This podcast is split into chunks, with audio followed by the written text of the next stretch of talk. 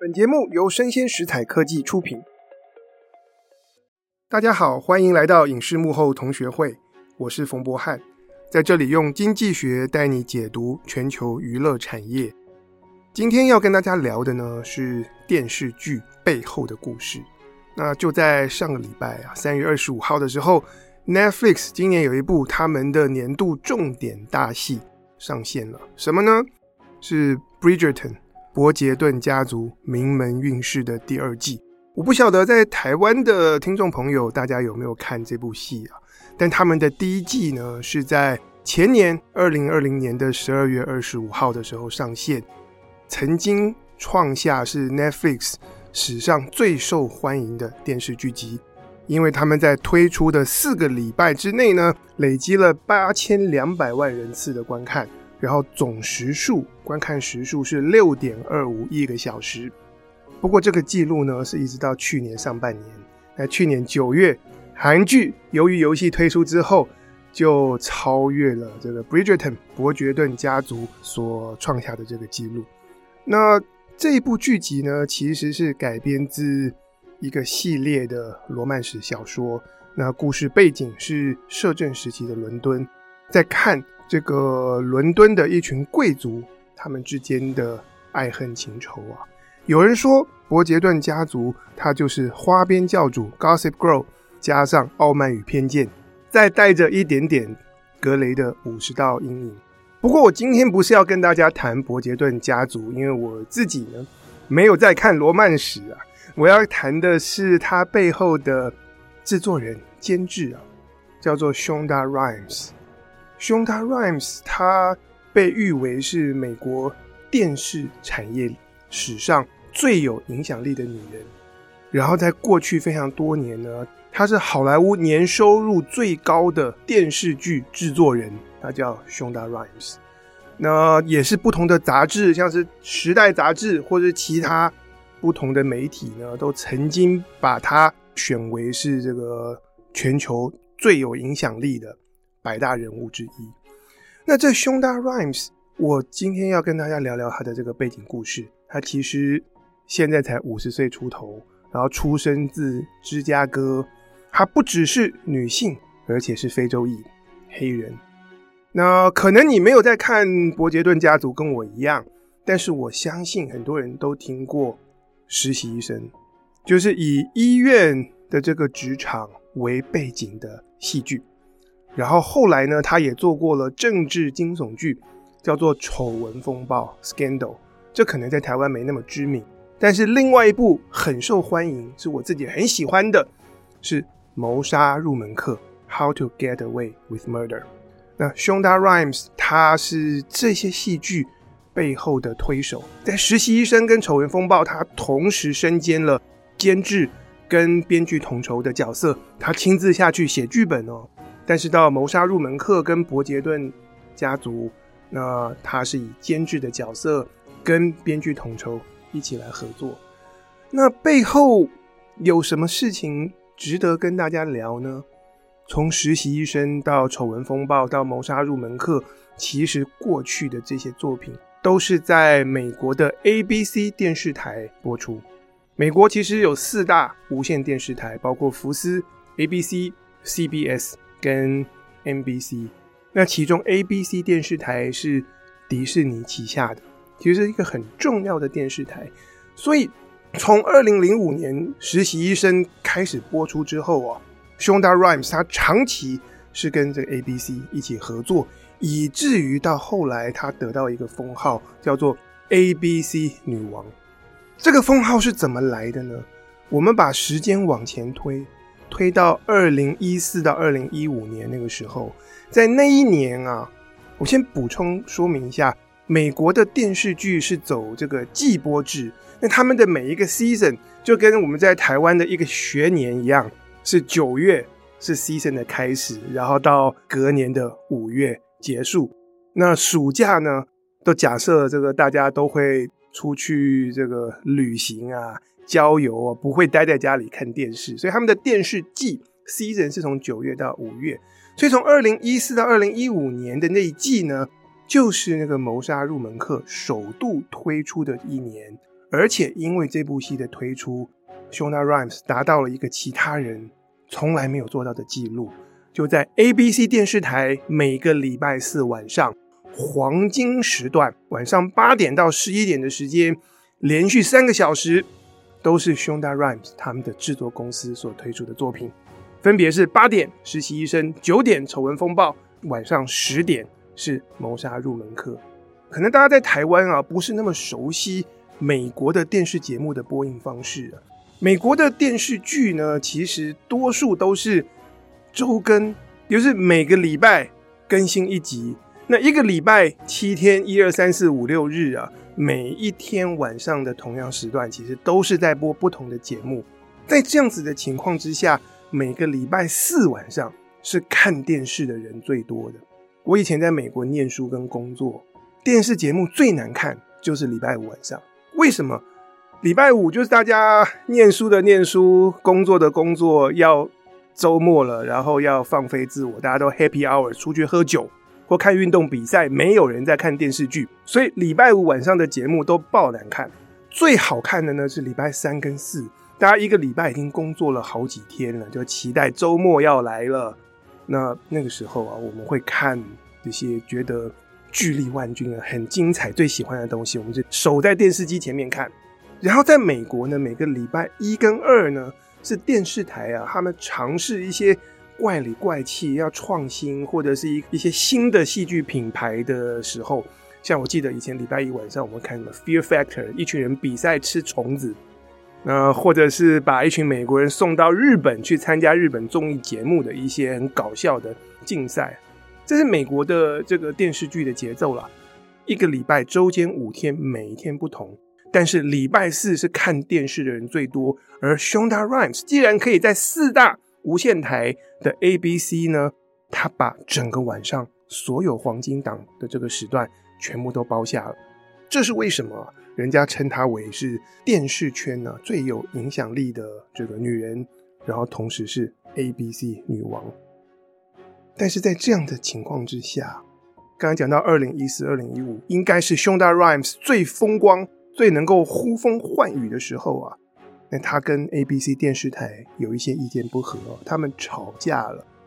一般人不知道吵架这回事，我是看了这个哈佛商学院的个案才知道这段秘辛。但是大家看新闻会知道的事情是熊大 Rhimes 在二零一七年的时候结束了他跟 ABC 的合作，然后跳槽去到 Netflix。多数人看这个新闻就想说，跳槽有什么稀奇的？因为 Netflix 财力雄厚，钱多嘛。的确，Shonda Rhimes 原本就是最高薪的制作人。那 Netflix 是把你的最高薪再继续加薪，吸引你过去工作。但是啊，我觉得我看到背后的秘辛，发现他私底下跟 ABC 电视台的这个意见不同，才是真正的导火线。而且呢，他们的意见不同，不是在于薪资待遇谈不拢。而是在于工作的模式，这是我今天要跟大家啊详细聊聊的。什么样的工作模式呢？我们就来想象一下好了。如果你是熊大 Rimes 然后一年当中每个礼拜四你有三档的这个电视剧要上，你过的会是什么样的一个生活？我们先来看哦，实习医生整年整个 season 有二十四集，丑闻风暴。有二十二集，然后新上映的这个《谋杀入门课》，本来 ABC 电视台希望他们做二十四集，可是演主角的那个女演员啊，她也相当有名。她说 “No”，她说我小孩才三岁大，然后我有家庭要顾，而且我超忙，所以我最多一年只只肯演十五集。所以《谋杀入门课》呢，在那整个电视剧一个 season 里面推出十五集。二十四加二十二加上十五，所以一整年当中，Shonda Rhimes 他有六十一集的节目，每一集都是一小时，需要照顾。那我们先一个一个来看，我们就先看《谋杀入门课》在美国的电视产业的这个产制流程。常常我在学校会有学生来跟我说啊，美国的电视剧他们也是边拍边播。然后台湾的八点档很多也是边拍边播，大家都差不多啦。其实不一样，差蛮多的。同样都是边拍边播，哦美剧的这个边拍边播，其实他们的工作周期是拉得很长，所以他们有可能是什么情况呢？比方说《谋杀入门课》这个礼拜第一集上映了，在同样的时候，可能是第三集在后制，第四集在拍摄，第五集在前置阶段，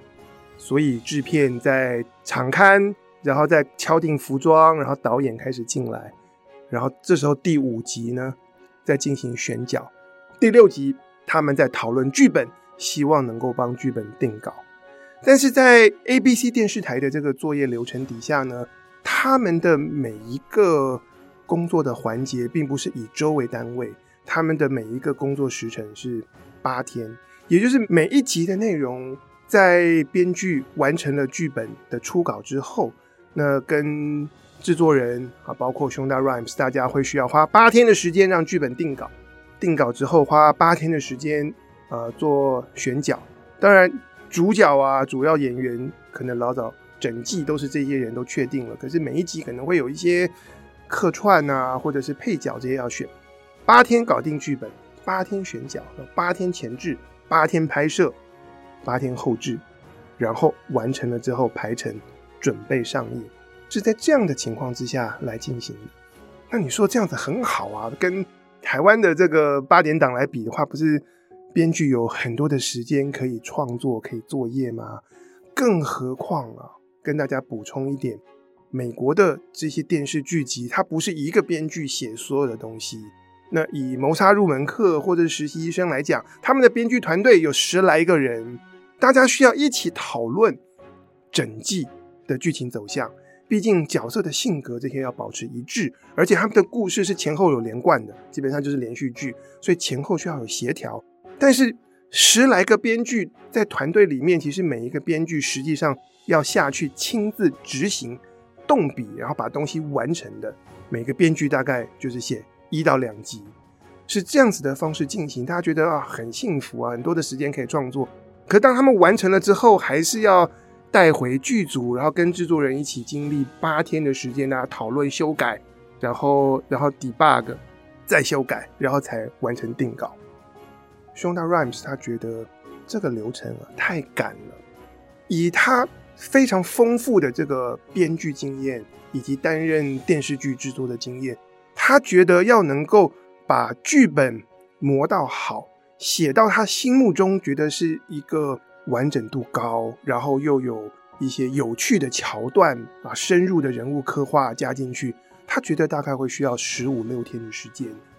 在过去十多年的好莱坞啊，曾经经历过几次美国的编剧工会发动罢工。大家外人看觉得说啊，罢工是不是编剧不做事？其实不是。根据 Shonda Rhimes 的访谈啊，他说罢工是他觉得最幸福的时间。终于有足够的时间可以坐在电脑前面专心的创作，然后发想各种新的创意。所以每次罢工完，他觉得他的剧本写起来就特别完整。在这样的情况之下，在 Shonda Rhimes 他觉得他的创作很完整的情况之下，会有什么效果呢？他们的拍摄会特别有效率。如果是美国一小时的电视剧，六十分钟嘛，但是实际上的戏剧内容是四十四分钟。另外十六分钟是广告。那 Shonda r h i m e 他为了这四十四分钟的内容，大概会需要四十五场戏。他说：“当我有足够的时间来做编剧，然后来跟团队一起把剧本改到好的时候，我们拍摄啊，拍四十五场戏，四十五场戏全部都可以用。大家可以按着时刻表准时收工，甚至提前杀青。”他说：“但是呢，在 ABC 电视台给我们一个八天改剧本这么短的这个时间之下，常常非常的仓促。有的时候大家东西觉得不好看或者是 sloppy，不是我们做不到，是我们根本没有时间做。因为每八天就要有一个新一集的内容完成，然后当你 delay 了，就会影响到拍摄啊，拍摄在 delay，最后就没有时间后置，所以他们一环扣一环啊，那个时间。”的估算需要非常的这个严密啊，严格遵守。他说，但是在这样的情况之下，我们身为编剧就好像是被榨干了，就是八天又八天又八天，然后不停的写写写写写，然后写到我觉得里面还充满了问题，就要去拍，最后造成的结果是什么呢？为了拍出四十四分钟的内容，为了要剪出四十五场戏是可以用的，他们需要拍六十五场戏，因为实际上在拍摄的时候，大家觉得说这样演也怪，那样子演也怪，所以我们就两个版本都演，我们两个情绪各自都这个拍拍看，然后我们要创造多一点的素材，这样子，因为大家都说没有拍好是后期来救命嘛，所以到后期制作的时候，剪接师那边才有。更多的素材啊，来来把这个内容剪出来。所以他说，为了四十五场戏，但是我们剧本做的不够到位，需要拍六十五场戏。这表示什么？这表示需要更多的工作时间。那换来的是什么呢？晚上加班，或是周末加班，制作成本就往上提了。或者更常见的事情是，他们原本表定八天要拍完的，需要拍十二天。可是不对啊，下一个八天又有新的一集要拍，所以就要拉两组的这个拍摄的人，要多拉一组的这个组员进来拍摄。所以总之呢，当剧本没有时间磨到好的时候，拍摄就会变得相对没有效率，然后大家更忙，制作公司要付出去的薪资更高，然后拍出来的东西就他们自己明眼人来看，品质是下降了。熊大 Rhymes 觉得何苦？更何况他觉得说，我们的故事要往前推进，不管是谋杀案，还是政治场域里面的勾心斗角，还是医生之间的这个职场关系，他觉得我不需要那么多集啊！我一年这一季要交代的内容，他觉得我十二集、十四集就可以把故事说得很圆满，然后观众看得很开心，然后如果集数减半。我们又可以有很充裕的时间做到我心里面想象的那个样子。那我为什么十二集不拍，要拍二十四集，然后更累，然后更难看，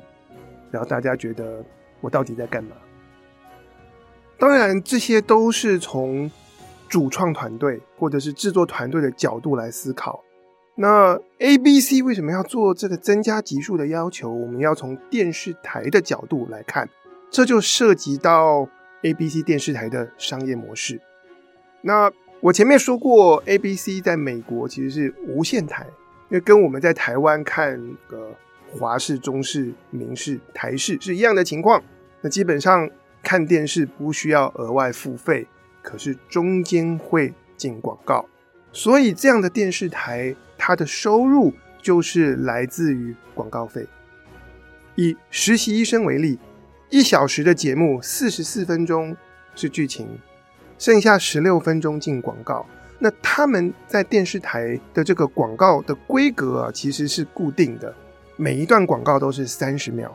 所以十六分钟的广告就可以播三十二段哦。那实习医生他可以吸引到的广告费是每三十秒十五万美金，所以一个小时的内容，三十二段广告。每一段广告是十五万美金，乘起来是四百八十万美金的广告费。好，这是 ABC 电视台播放一个小时的实习医生，因此所能够赚得的收入。这里还讲的只是首播，没有包括重播，或者是 ABC 电视台再把实习医生的版权卖到海外。但是我们在台湾看实习医生。那这边台湾的平台所付的这个授权费都还没有算在这里面，首播一个小时的广告费收入就是四百八十万美金。那如果是那个政治惊悚剧呢？诶，广告费的单价更高了，三十秒的广告费是高达二十二万美金。那同样一个小时当中有三十二段广告，乘起来是七百万美金的广告收入。你可以想象啊，当一个故事品牌。或者是一个电视剧集的系列，它的知名度已经打开了，然后观众买单，大家愿意看，很多人看，收视率高，那广告主就愿意出更高的广告费。当一部电视剧能够得到观众跟广告主的认可，那你播十集就是十集的广告费收入，四百八十万乘以十，你播二十集就是四百八十万美金的广告收入乘以二十。那是不是你播的越多集，对电视台来说，它能够收到的广告费就越高？我曾经看过 ABC 电视台的这个高阶主管，他们有解释过，一年五十二个礼拜嘛，但是扣掉暑假大家在旅行，然后扣掉呃不同的节期会有这个运动比赛啊等等，一年当中固定的一个时段，比方说礼拜四晚上八点的这个时段，总共会有三十五个礼拜的内容要填，也就是不管我们这一整年要播一部作品还是好几部作品。大家的集数加在一起需要等于三十五，这个时候电视台就会面对一些选择喽。如果我把你实习医生的集数减少了，或者是我集数没有增加到那么多，啊，十二集，那我就另外还有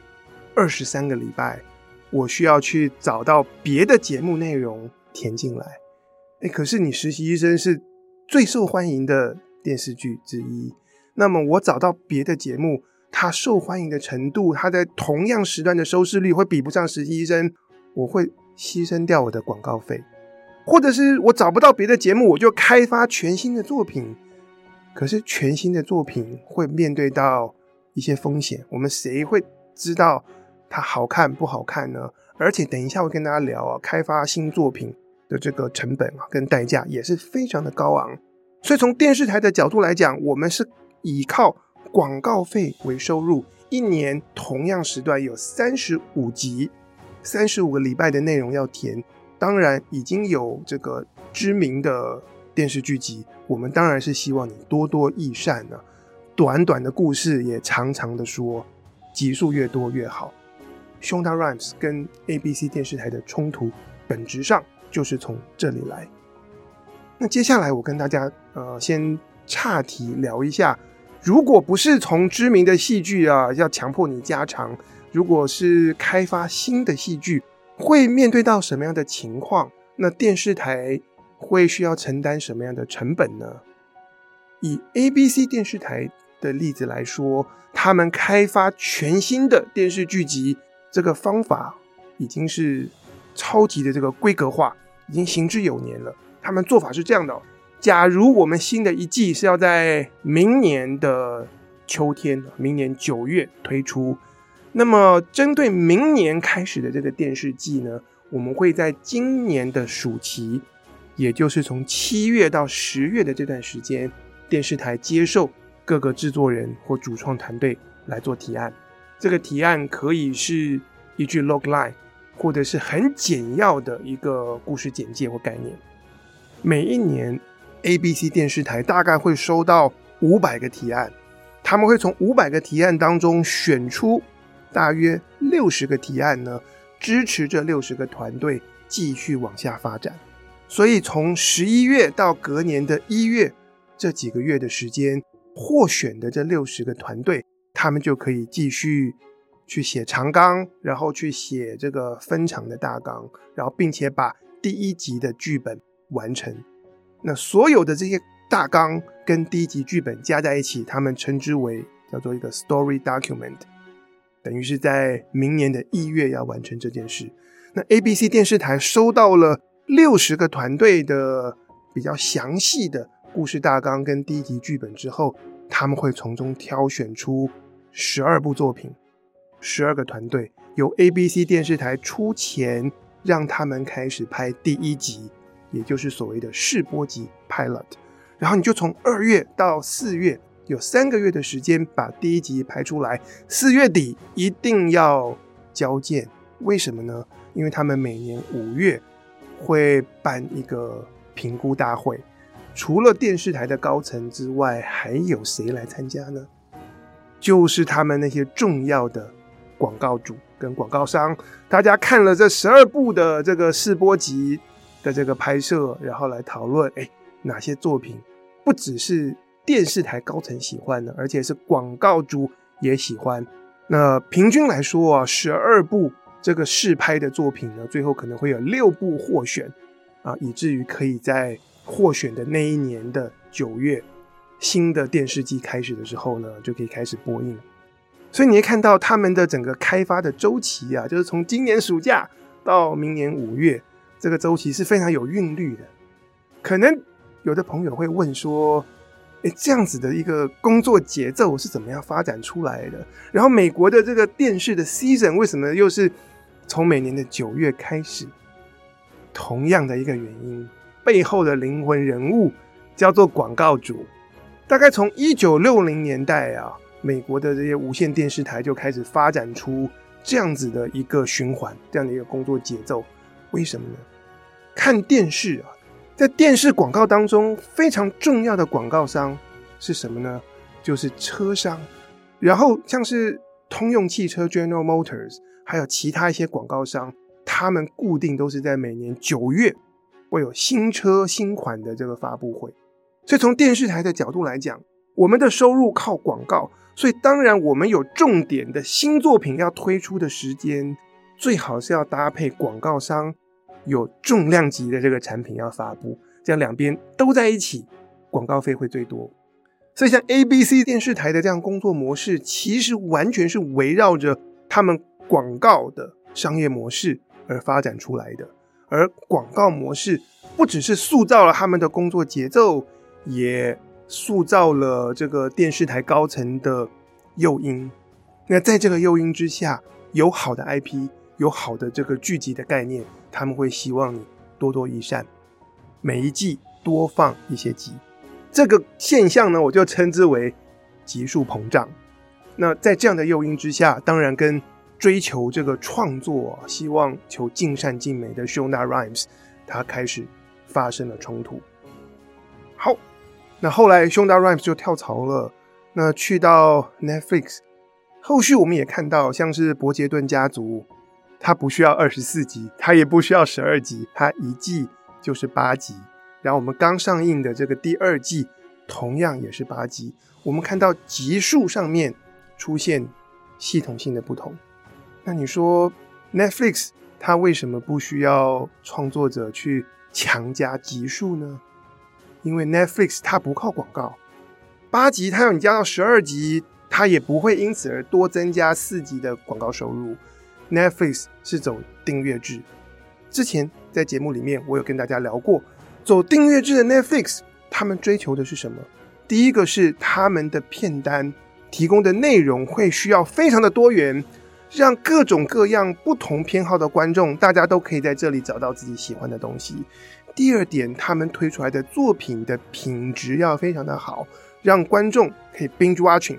我可以愿意一集一集看下去，不会烂尾。而且看完我是觉得满足的，我觉得我每个月缴这个月费是值得的。在这样的情况之下，作品只要求好、好看就好了，并不需要特别的去增加集数。大家可以根据你们自己喜欢的，你喜欢韩剧，你喜欢看英国戏剧或台剧，都可以比较看看。比方说以韩剧来说，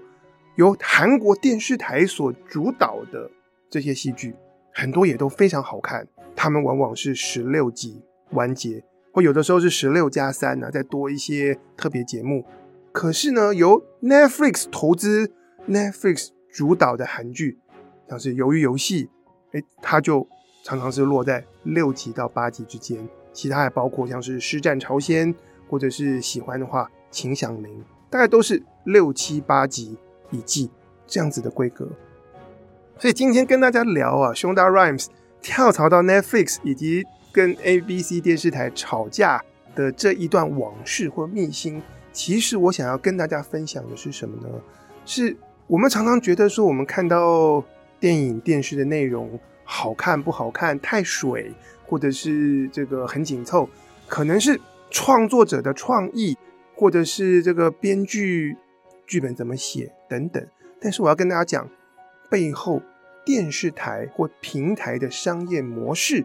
会直接或间接的影响到主创团队工作的流程，以及主创团队在设计规划电视剧内容的时候，它的这个节目的规格，也就是看不见的那个商业的环节啊，其实会大幅的影响或塑造了我们可以看得见，而且可以感受到的。那个艺术面或者是戏剧层面的东西，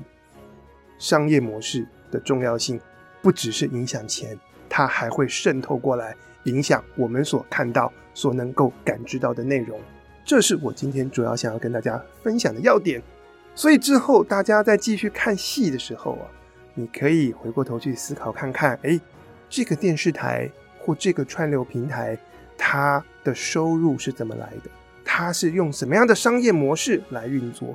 在之后的 Podcast 节目呢，我也会继续跟大家聊这一点哦，并不是串流平台都是像 Netflix 一样走订阅制，也有很多的串流平台，他们是让观众看广告，比方说像是 YouTube，